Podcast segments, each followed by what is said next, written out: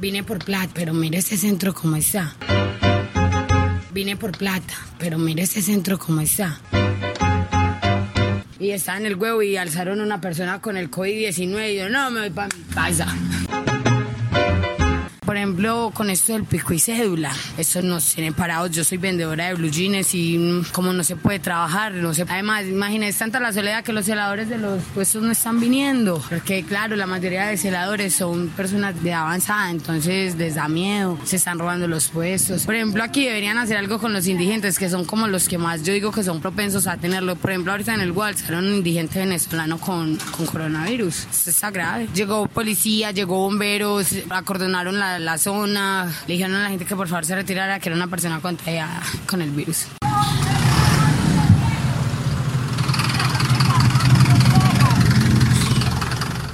Claro, el Bronx debe estar lleno de personas con coronavirus, obvio. Para mí son los más propensos porque son las personas que más cerca a los extranjeros están cuando los extranjeros vienen a buscar vicio, hablan es con los indigentes.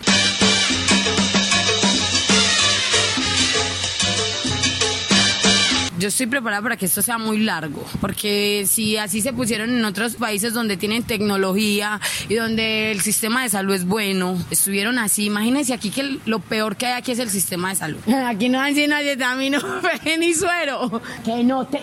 No, vean, no se me vuelvo rimón, maricona.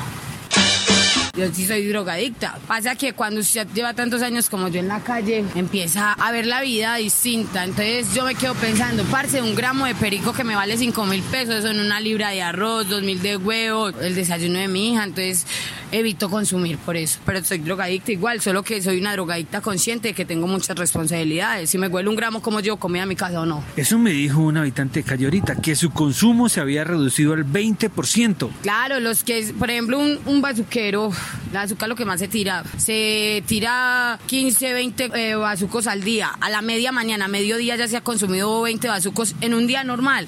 Claro, ya no hay a quien pedirle monedas. Obvio. ¿Qué? Imagínate, hay muchos que se fuman un coso en un día. No, vean, no se me fue por rimón, maricona. ¿Qué es lo bueno entonces de esta pandemia? En mi caso fue muy bueno porque me alejé mucho del consumo. Yo huelía todos los días, yo consumo perico. Consumía todos los días, vivía aquí en el centro. Para pagar 18 mil pesos de pieza, me huelía 4 o 5 gramos, cada gramo a 5 mil pesos. Imagínense. ¿Qué me, ¿Por qué me sirvió esto? Porque me alejé del consumo. Por ejemplo, imagínense, estoy, en talla 8 y estaba en talla 4. me servía la ropa de mi hija. Me, me sirvió para, para estar más con mi hija, acercarme más a mi familia que estaba muy alejada, para dejar el consumo. Por ejemplo, ya no estoy consumiendo perico, solo marihuana.